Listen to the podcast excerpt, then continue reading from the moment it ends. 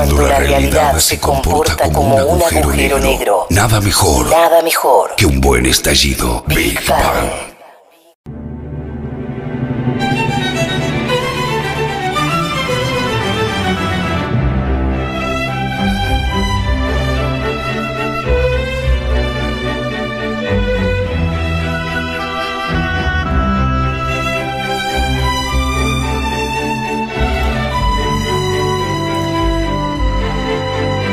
Yo nací con los Beatles. Quiero decir, vine a un mundo en el cual los Beatles eran una certeza, parte esencial del universo. Allí estuvimos lentos. Tendríamos que haber rebautizado al hidrógeno como bitlenio o algo así, sigla B larga T, porque B larga solo es boro, BE es berilio y BI es bismuto para que cada vez que respirásemos y bebiésemos se equilibrase la química vitlesca de nuestros cuerpos. Por aquel entonces eran un paisaje tan ineludible como el sol, los fititos y los adoquines en las calles. No había edad demasiado corta para sustraerse a sus encantos. Yo adoraba sus dibujitos animados que presentaban a la banda como una versión pop de los hermanos Marx. Cuando llegaban las canciones, pegaba la oreja contra el parlante de mi mueble televisor en blanco y negro. Como en casa no había equipo de sonido, llamaba por teléfono a la prima de mi madre, que echaba a andar su tocadiscos, y dejaba el tubo al lado para que pudiese escuchar a la distancia, por cortesía de Entel, los cuatro temas que incluía el single. I Saw Her Standing There, Anna, Misery y Twist and Shout. Objetivamente duraron poco. Cuando dijeron basta yo tenía apenas siete, pero en menos de una década produjeron una obra que todavía masticamos. Fueron el vehículo ideal para una revolución de la conciencia. Detrás de sus canciones llegaron la psicodelia, Mao, la Nouvelle Vague, el Zen, la ecología, el arte pop, el antibelicismo y la liberación de las costumbres y los estereotipos sexuales.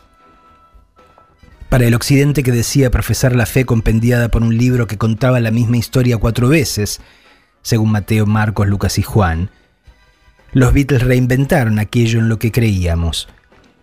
Desde los 60 en adelante, nada nos resultó más natural que reinterpretarlo todo a la luz de los evangelios según John, Paul, George y Ringo.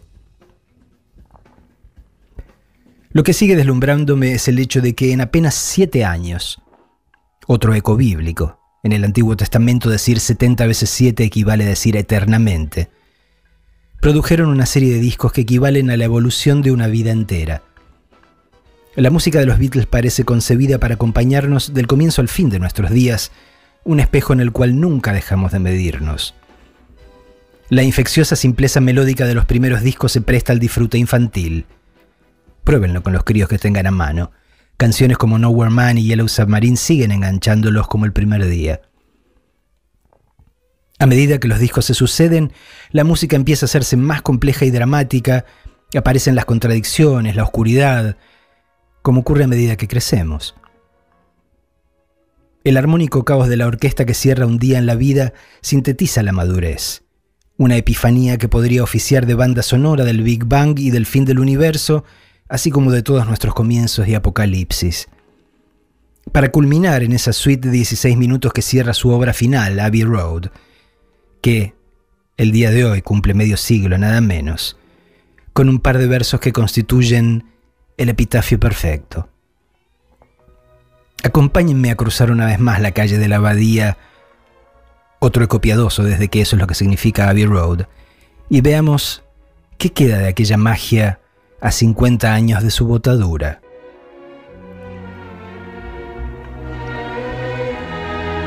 En 1969 los Beatles eran a la vez los artistas más populares del mundo y una bolsa de gatos.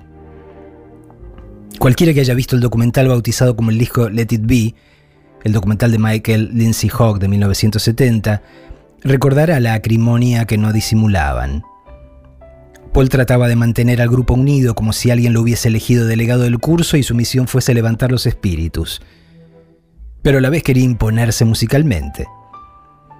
Es inolvidable la escena en que George le dice con sarcasmo Made in Britain, tocaré lo que quieras que toque, o no tocaré si no quieres que toque, cualquier cosa que te complazca, la haré. De hecho, aunque el film no lo muestra, Harrison abandonó la banda en plena filmación y solo volvió nueve días después, cuando le concedieron trabajar en otro estudio e invitar al tecladista Billy Preston. Lennon estaba más interesado en Yoko que en la música.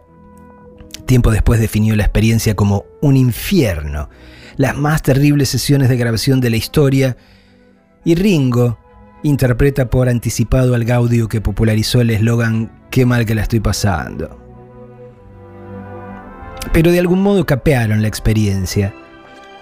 Y cuando se reunieron para grabar Abbey Road, por razones e- extra artísticas, Let It Be se editó después, pero el último disco que los reunió fue Abbey Road, llamado así por la calle donde quedan los estudios Apple. Los ánimos se habían aplacado. Tanto era así que hasta habían comenzado a hablar de grabar otro disco. Durante una reunión que tuvo lugar el 8 de septiembre, pocos días antes de que Abbey Road saliese a la venta, su conversación quedó registrada en una cinta. Ahí se oye a Lennon proponer una nueva fórmula. Dos canciones de Ringo y cuatro temas de cada uno del trío restante. Paul replica que hasta Abbey Road las canciones de George no habían sido tan buenas. George se defiende y John le dice a Paul que el martillo de plata de Maxwell, uno de los temas de McCartney en el lado A de Abbey Road, no le había gustado a nadie. Más allá de las discusiones, lo que queda claro es que los Beatles estaban dispuestos a seguir grabando y que, en consecuencia, no consideraban que Abbey Road fuese su despedida. Sin embargo, lo fue. Y el disco se banca ser releído en esa clave. El lado A, todavía la música se organizaba así binariamente, comenzaba con Come Together, que es un tema de Lennon de Calachina, aunque formalmente siguiese firmado por la dupla con McCartney. Parte de la nueva fórmula que Lennon proponía en esa cinta planteaba el objetivo de que de allí en más cada uno firmase individualmente los temas que así eran compuestos. El sonido es más negro y crudo de lo habitual, fundado sobre un groove que invita a andar o cuanto menos a moverse. Las armonías y el piano eléctrico potencian esa negritud. La memorable línea de bajo es McCartney 100%, pero los coros no les pertenecen porque los grabó el mismo Lennon. De modo escalofriante, ese sonido como una Y que suena en la intro y al final de cada estrofa es Lennon diciendo shoot. Algunos sostienen que dice shoot me, o sea, dispara o dispárame. La leyenda que circulaba por entonces decía que Paul había muerto y que lo reemplazaba un doble y que por eso en la foto de tapa circulaba descalzo, porque ya era un cadáver. Pero el que estaba ya casi muerto, porque le quedaban poco más de 10 años de vida, era Lennon, que caería baleado en 1980, y en la tapa caminaba vestido de blanco como se usa el luto en la India que inspiró varias de sus mejores canciones. Dicen que el tema Come Together expandía uno que Lennon ya había creado para la campaña en la que Timothy Leary enfrentó a Reagan como gobernador de California y que hasta entonces se llamaba Let's Get It Together. Timothy Leary, ¿se acuerdan de este psicólogo y escritor que fue uno de los más notables abogados en defensa de la experimentación con drogas psicodélicas en situaciones controladas? Bueno, Leary este, hizo una campaña para llegar a gobernador de California, la que por supuesto no ganó. Más allá de los versos del estribillo de Come Together que quedaron escritos desde la versión original, el resto fue garabateado durante uno de los eventos de pública permanencia en la cama con Yoko. La letra es un disparate de esos que Lennon producía cuando se ponía a jugar con las palabras en clave de absurdo.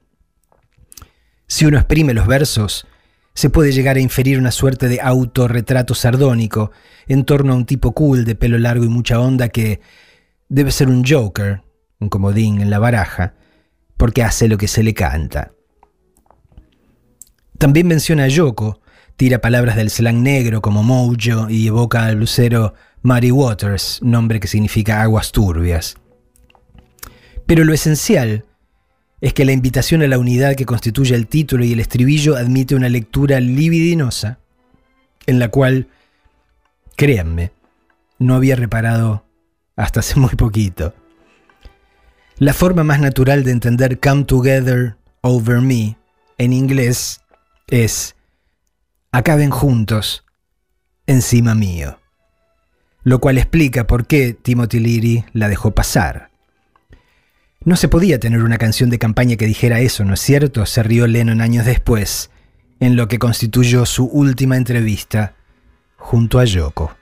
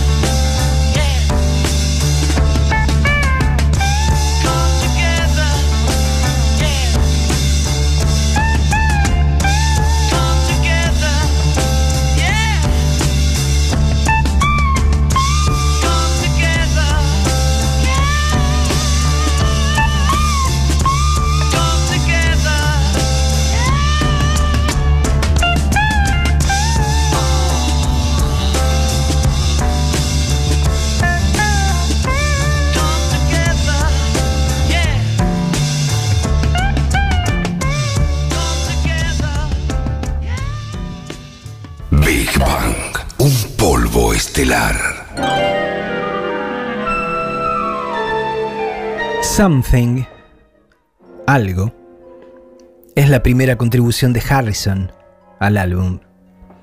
Así como Come Together empezaba con un verso tomado de otra canción, Here Come Old Flat Top era un verso de una canción de Morris Levy que había popularizado Chuck Berry. Harrison tomó el verso inicial de su canción de una canción de James Taylor que se llama precisamente Something in the Way She Moves. O sea, algo en la forma en que ella se mueve. Es una canción de amor simple y perfecta que incluye un solo de guitarra inspirado. Sinatra llegó a definirla como la mejor canción de amor jamás escrita, pero también se la atribuyó a Lennon y McCartney, lo que prueba que su opinión distaba de ser infalible. Prefiero la evaluación de Lennon, que la consideraba la mejor canción del disco, y la de McCartney, que establecía, y también era cierto, que era lo mejor que Harrison había compuesto hasta entonces. Con el tiempo George negó que le hubiese estado dedicada a Patty Boyd, su esposa por entonces, que por cierto terminó engañándolo con Eric Clapton. Prefería decir que le hablaba a la efusión divina que representa cada ser amado. Cuando amas a una mujer, sostenía George, estás amando al Dios que ves en ella. Fue la primera vez que se eligió una canción de Harrison como cara A de un single de los Beatles. Y por cierto, la última. Hoy la encuentro un tanto más sentimental de lo que puedo paladear, pero debo ser yo.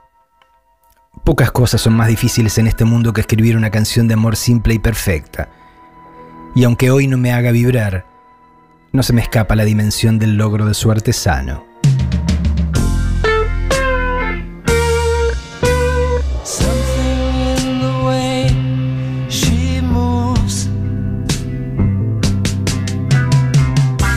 Attracts me like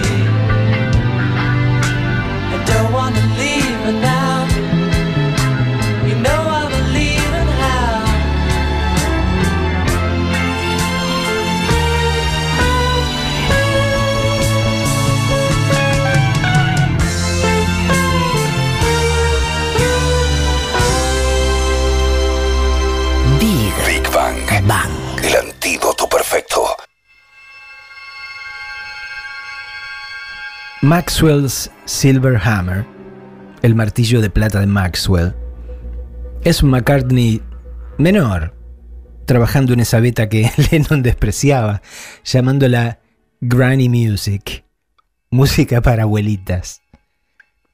En efecto, es vodevilesca y juguetona, con una de esas melodías infecciosas que son el trademark, la marca registrada de Paul. Pero la letra es bien negra. Cuenta la historia de un estudiante de medicina que deviene asesino serial, matando con el martillo del título y cargándose hasta al juez en el final. Maxwell es el antecedente más directo y consciente del Mr. Jones de sui generis. Por eso no me cuesta entender la enjundia con que McCartney defendió la canción.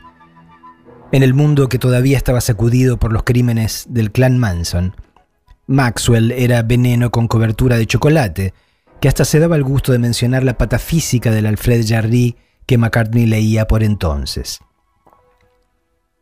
Está claro que la canción representaba algo especial para Paul. Algunos parecieron apreciarla. En su crítica para la Rolling Stone, John Mendelssohn escribió que, con un humor malicioso que le es inusual, McCartney celebra el gozo que deviene de hundir el cráneo de cualquiera que amenace con deprimirte. Y dijo que lo transmitía con la timidez propia del niño que forma parte de un coro. Pero sus compañeros nunca estuvieron de acuerdo. Harrison pensaba que era fruity, o sea, una canción maricona. Y 40 años después, Starr recordaba todavía que la grabación fue tan larga que lo había aproximado a la locura.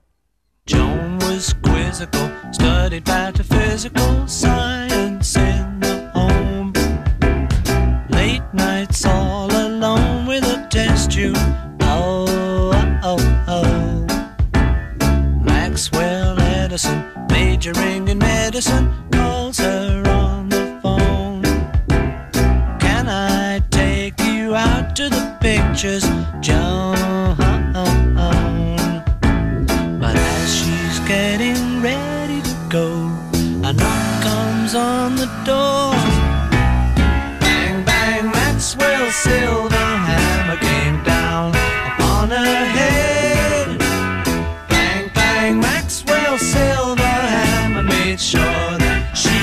was dead.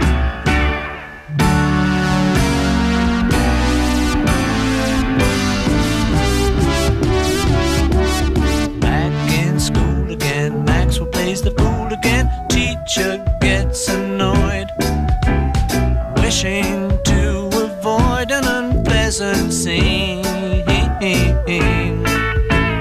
She tells Max to stay when the class has gone away, so he waits behind. Writing 50 times, I must not be so. Oh, oh, oh. But when she turns her back on the boy, he creeps up from behind. Bang, bang, Maxwell silver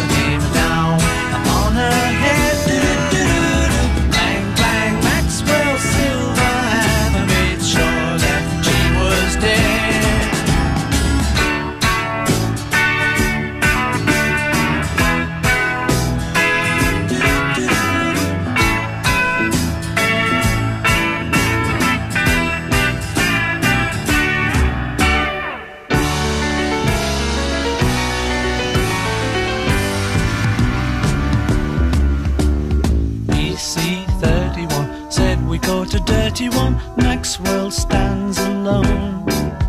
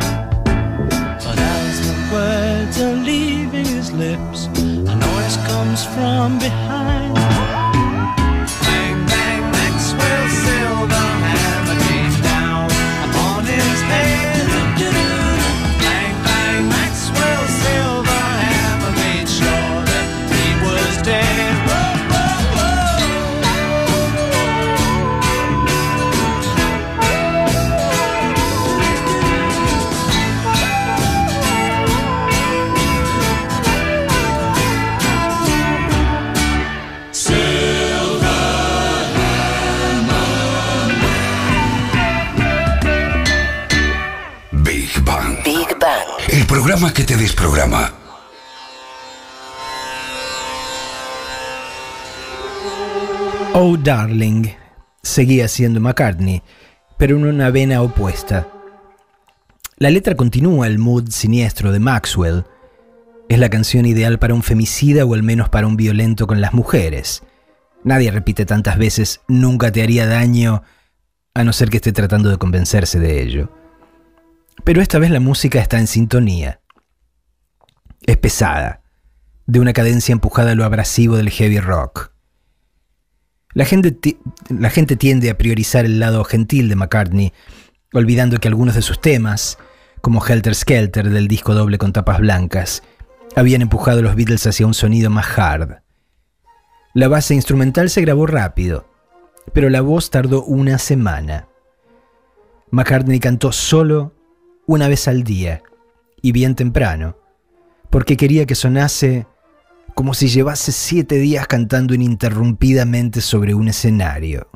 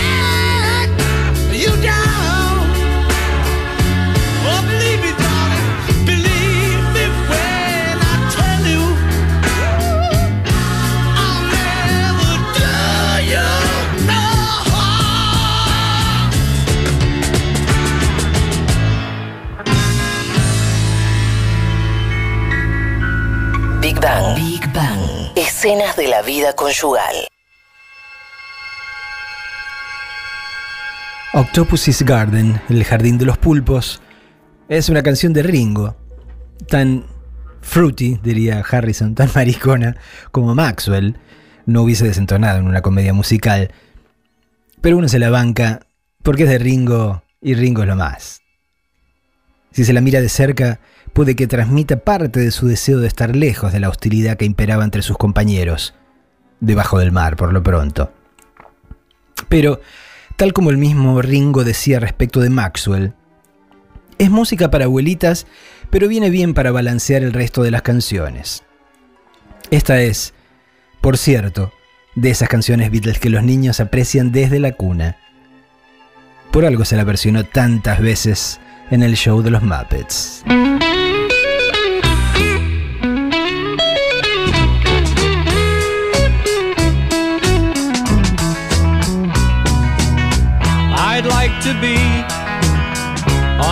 Sea in an octopus's garden in the shade. He'd let us in, knows where we've been in his octopus's garden in the shade.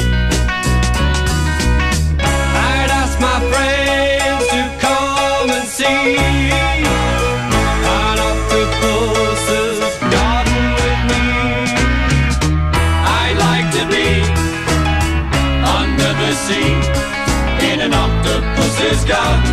in the shade.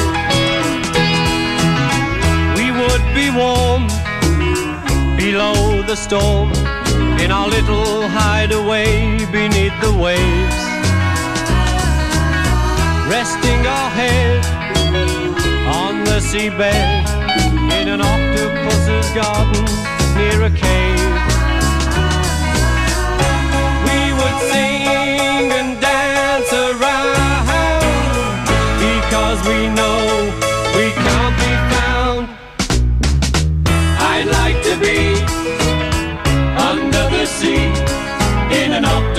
Octopus's garden in the shade.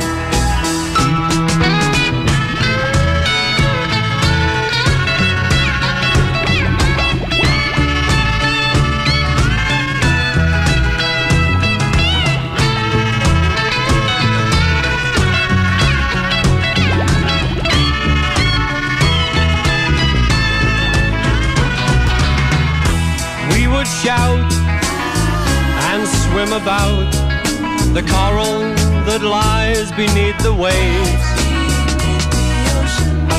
Oh, what joy for every girl and boy, knowing they're happy and they're safe. We would be so happy, you and me. No one there to tell us what to do. I'd like to be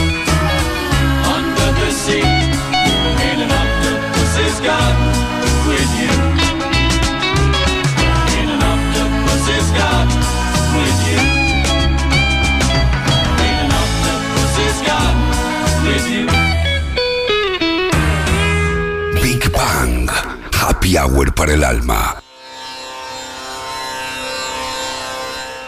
La canción que cierra el lado A de Abbey Road es I Want You, She's So Heavy, que podríamos traducir como Te deseo, ella es tan grosa.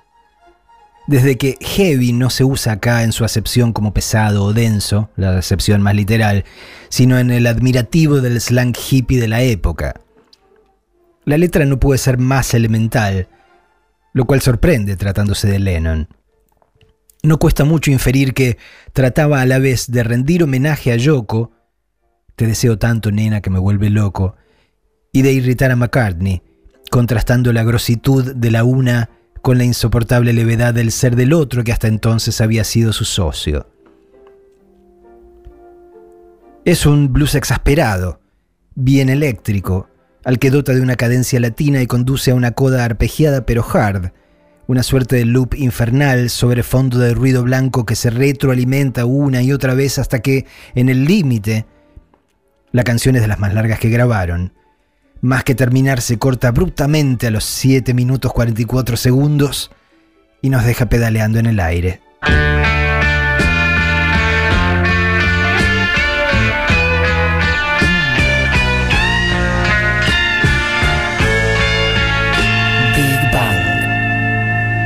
I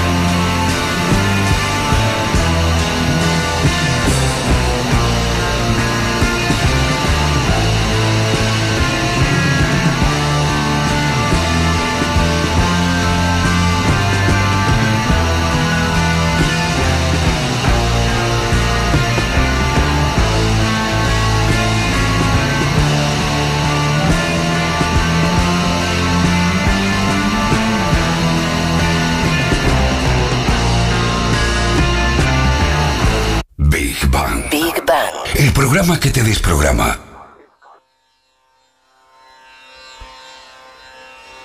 El lado B de Abbey Road arranca con un ánimo opuesto al de I Want You, She's So Heavy que acabamos de escuchar. El ánimo celestial de George que quedó inmortalizado en Here Comes the Sun, aquí llega el sol. La canción espeja un doble alivio. El que sintió George un día eh, en el que se rajó de una reunión burocrática que lo esperaba en las oficinas de Apple. Se rateó. Y el de darle la bienvenida a la primavera ese mismo día que suponía el final de un largo, frío y solitario invierno, como dice la canción. Ánimo con el cual aquellos que recién despedimos al largo y helado pero populoso Winter Macrista sintonizamos a la perfección. Las sonrisas retornando los rostros. Parece que pasaron años desde la última vez que estuvimos aquí.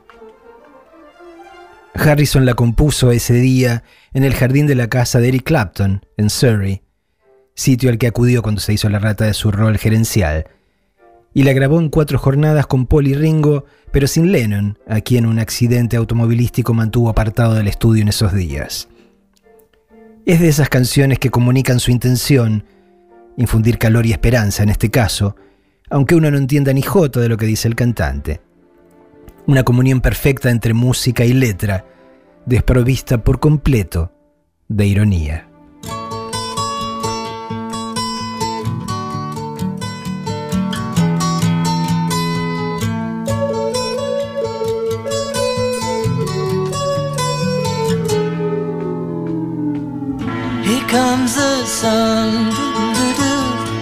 Here comes the sun. I say it's alright.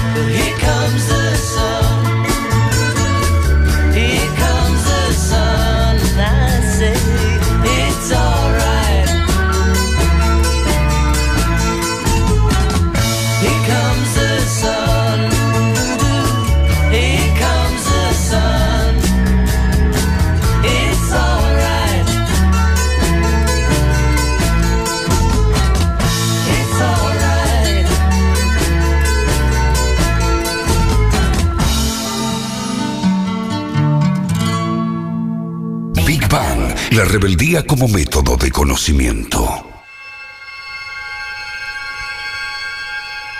La canción Because la inspiró Yoko al tocar Claro de Luna de Beethoven en el piano, obviamente. Lennon le pidió que invirtiese la sucesión de acordes y compuso a partir de esa progresión, que por supuesto no es una inversión mecánica. La letra vuelve a exhibir sencillez y brevedad, pero no a la manera de I Want You You're So Heavy. Esta vez es de una candidez casi infantil, conectando con una emoción elemental. El amor es viejo, el amor es nuevo. El amor lo es todo, el amor sos vos. Lo que la torna conmovedora es el empaste entre esas voces, las de John, Paul y George, grabadas tres veces para que sonasen como una armonía a nueve partes. Hasta entonces la tarea en el estudio había representado una sucesión de desencuentros vocales. Lennon no dejó de que McCartney grabase la segunda voz en Come Together, y McCartney grabó la solitaria y desgarrada voz de Oh Darling, una melodía que Lennon creía que le quedaba mejor a él, pero que Paul no le permitió cantar. Because, la última canción que grabaron en términos cronológicos, significó entonces el reencuentro entre esas voces que siempre habían armonizado tan bien, hasta que sus dueños dejaron de armonizar entre ellos. El título de la canción lo explica todo. Because significa porque, en sentido literal, pero coloquialmente se usa de otro modo. Cuando alguien te pregunta, why, ¿por qué? Si contestas apenas because o just because, significa porque sí. Es la respuesta que das cuando no hace falta respuesta, porque la realidad es evidente y ya lo está explicando todo. Ante la pregunta, ¿por qué los Beatles se convirtieron en los Beatles? La respuesta que cabe es ponerse tema y decir, because.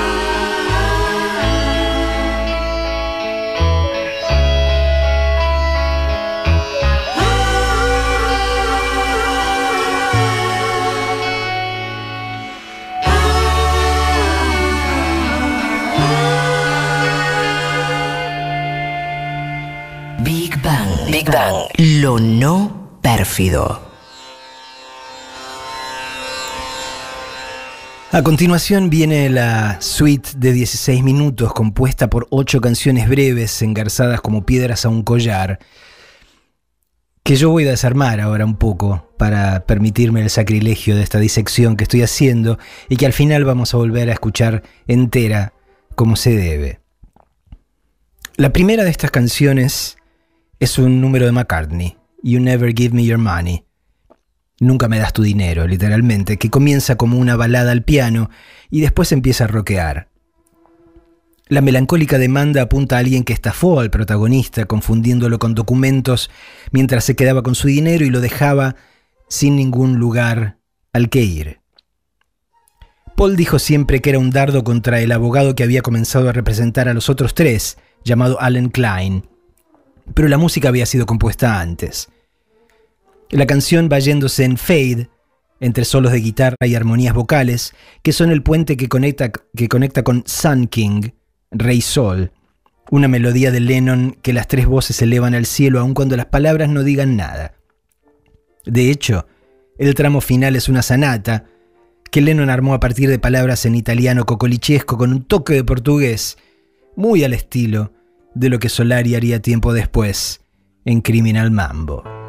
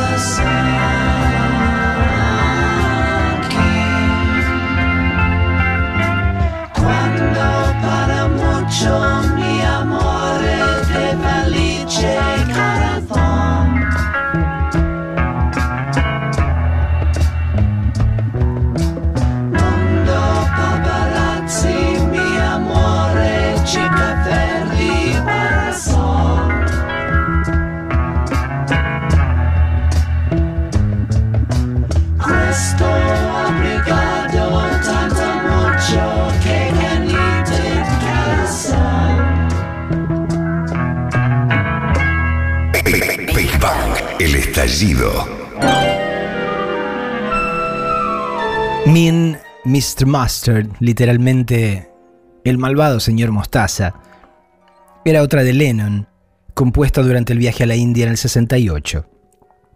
Presenta una suerte de homeless que duerme en el parque y grita obscenidades todo el tiempo y a todo el mundo. A pesar de que formalmente Don Mostaza no puede ser más opuesto a nuestro capitán Reposera, me tienta a reconvertir la canción en Mean Mr. Macri, Such a Mean Old Man. Mr. Mustard sleeps in the park, shaves in the dark, trying to save paper. Sleeps in a hole in the road, saving up to buy some clothes. Keeps a ten mark note up his nose. Such a mean old man.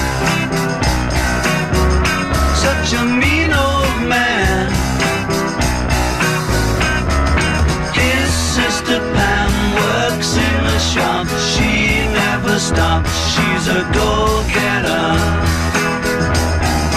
Takes him out to look at the Queen. Only place that he's ever been. Always shout out something obscene. Such a dirty old man.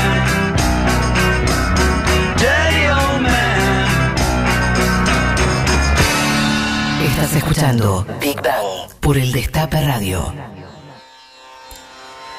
La trifecta de temas lenonianos culmina con Polythene Pam, literalmente Pamela Polietileno, un título que hoy definiríamos como digno de un tema solariano. Otra porquería que escribió en la India, según su autor. Hay quien sugirió que Pam es la hermana del señor Mostaza, porque se menciona una Pam en, en Mean Mr. Mustard. Pero Pamela Mostaza, según la letra, es una laburante responsable, mientras que Pamela Polietileno es una zarpada que se viste con una bolsa de plástico, botas y una falda escocesa que la hace parecer un chongo.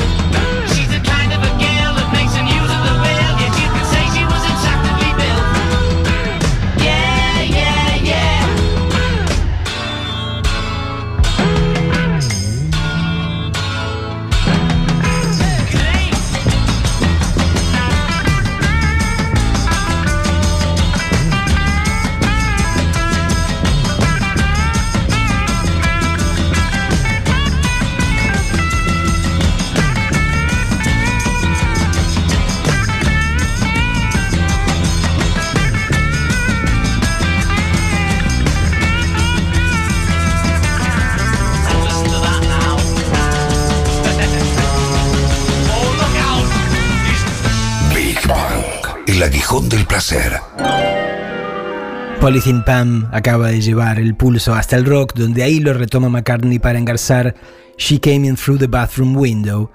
Ella entró a través de la, ventana, de la ventana del baño, inspirada por una anécdota de la vida real que padeció en su propia casa, fan metiéndose por la ventana del baño. Ahí se baja un cambio y McCartney reincide con Golden Slumbers, una balada al piano que lo acerca al engolamiento que ya había visitado en Let It Be con The Long and Winding Road, el largo y sinuoso camino, tal vez llevado de las narices por la pretensión de adaptar una poesía del siglo XVII atribuida a Thomas Dekker. Carry That soporta ese peso, regresa a las armonías y refrita partes de You Never Give Me Your Money, el modo que encontró McCartney, que fue el de la idea, apoyado por el productor George Martin, de subrayar que la estructura de Sweet era deliberada.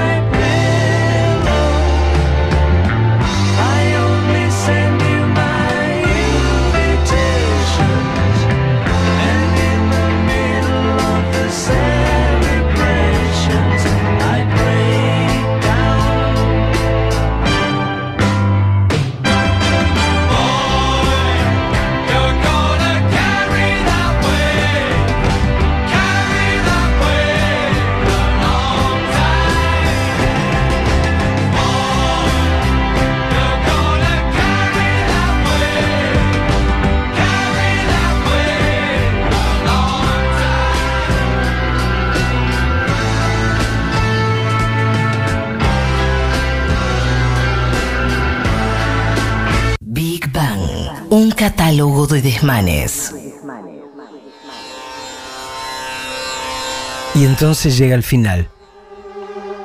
La octava canción de la suite que se llama, nunca más apropiadamente, The End. Comienza con el único solo de batería en la discografía de los Beatles, sigue con las tres guitarras, Paul, John y George, intercambiando solos, y termina con las tres voces en armonía, cantando apenas dos versos que dicen casi todo lo que hay que decir. Lo único que necesitaríamos saber de allí más. Esos versos que si han escuchado este programa alguna vez se sabrán ya de memoria. Y al final, el amor que recibas va a ser tanto como el amor que hayas creado. Acorde abierto. Y eso es todo, amigos.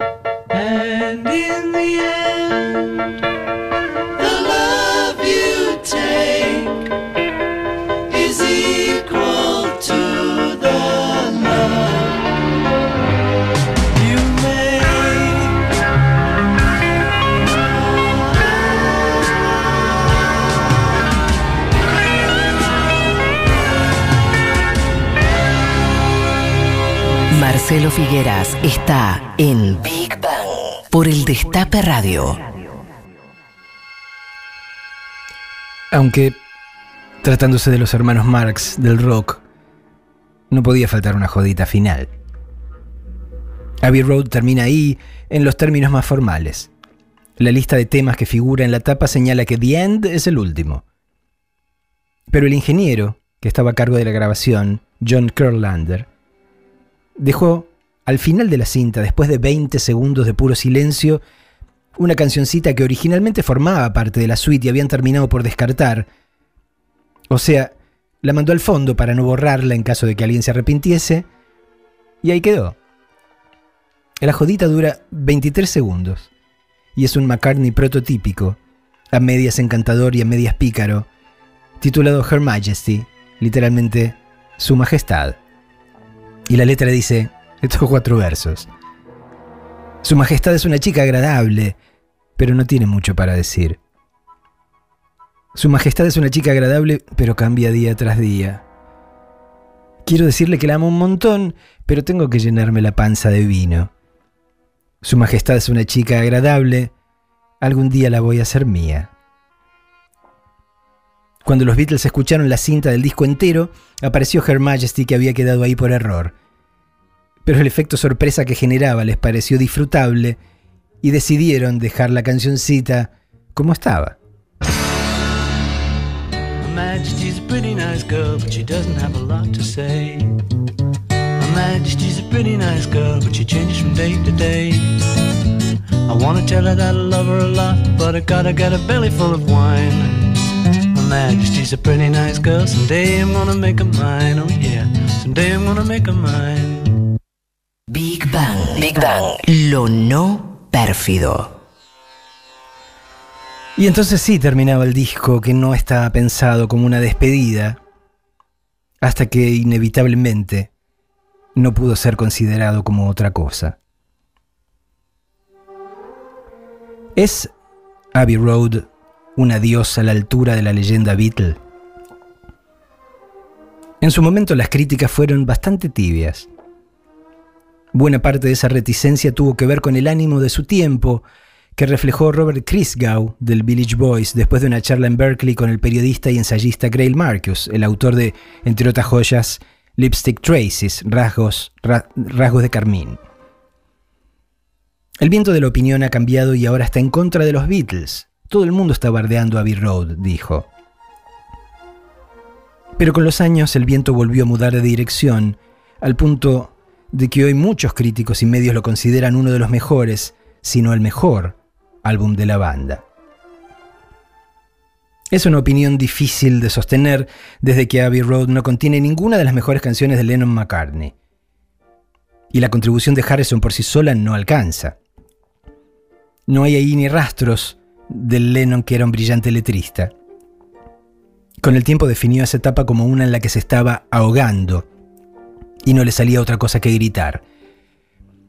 Recién en John Lennon Plastic Ono Band, el disco del año siguiente, de 1970, y a consecuencia de la terapia que desarrolló bajo la guía de Artur Yanov, consiguió que ese grito se tradujese en palabras e iluminase canciones como Madre, Héroe de la clase trabajadora y Dios. Lo que tiene de bueno Abbey Road es que, como la banda, conforma un todo que es bastante más que la suma de sus partes. Pieza por pieza no está a la altura de esfuerzos previos. Pero si se lo deja fluir de principio a fin, arma en nuestras cabezas una ciudad volante que vale la pena visitar, recorrer y quedarse a conocer. Este efecto es particularmente intenso durante la suite. ¿Tiene algún sentido explícito esa pegatina de fragmentos sobre breves canciones? No necesariamente. No hay ningún tema que vertebre o vincule lo que dicen las letras. Pero eso es una bendición disfrazada, porque si lo hubiese no haría otra cosa más que distraer de lo importante que ocurre durante esos 16 minutos. La suite que cierra Abbey Road es el sonido de los Beatles reencontrándose con la música.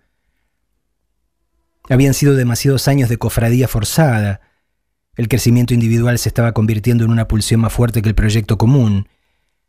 La fama, el ego y las disputas por el dinero, y ante todo por el poder dentro de la banda, empujaban en la dirección de la entropía. Sin embargo, uno le presta oídos a la suite aún hoy y todo lo que se escucha son cuatro tipos reconciliándose con la idea de que la música, como lo había sido en un principio, sigue siendo más poderosa que todo lo demás. Una magia infinita, larga masa que cohesionaba su universo. Por eso el disco termina, pero no termina, y más bien opta por seguir jugando. Porque en el estudio propio, entre viejos colaboradores y libres de la presencia de intrusos, como las cámaras del equipo de Lindsay Hogg, que empleó para Let It Be el documental, recordaron que, así como la música los había llevado hasta ahí, todavía podía transportarlos por encima de los rencores, las desconfianzas y los intereses ajenos. En eso confiaban, como lo atestigua la grabación del 8 de septiembre del 69, en la que, de la que da cuenta el periodista Mark Lewison. Pero no pudo ser, al menos no de ese modo. Aquellas voluntades ya no volvieron a armonizar. Es tentador imaginar con qué maravillas ulteriores habríamos contado de proseguir su asociación. Sin embargo, lo único que no corresponde hacer es quejarse. Los Beatles fueron el Big Bang de nuestro universo cultural, porque su influencia fue mucho más allá de la música, y desde entonces ese universo no ha hecho más que expandirse y enriquecerse. Volver a sus discos es retornar al estallido que lo comenzó todo, a esa belleza que estaba comprimida en un vinilo y al estallar dejó marcas en todo lo que hoy podemos oír, ver, paladear, pensar y sentir. Por eso es tan útil parafrasear la última canción que grabaron para dotarla del sentido que dejaron picando ahí. Los Beatles son viejos, los Beatles son nuevos. Los Beatles lo son todo. Los Beatles son vos. Cada vez que suenan sus canciones el tiempo se pulveriza y la música anuncia que nuestras vidas vuelven a ser pura posibilidad. Tal como lo dice McCartney en You Never Give Me Your Money. Agarrá las valijas y metete en la limusina. Pronto vamos a estar lejos de acá. Pisa el acelerador y secate esa lágrima. Un dulce sueño se hizo realidad hoy. Because.